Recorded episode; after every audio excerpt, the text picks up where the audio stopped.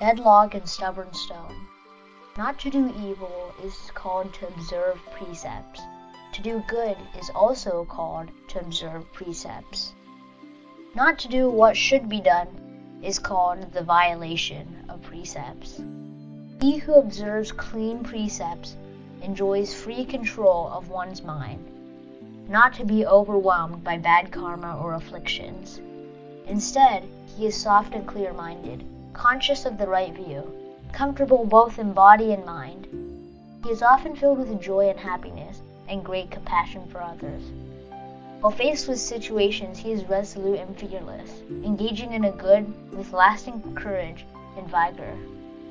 Thus, he is far from being a dead log or a stubborn stone, as people usually imagine.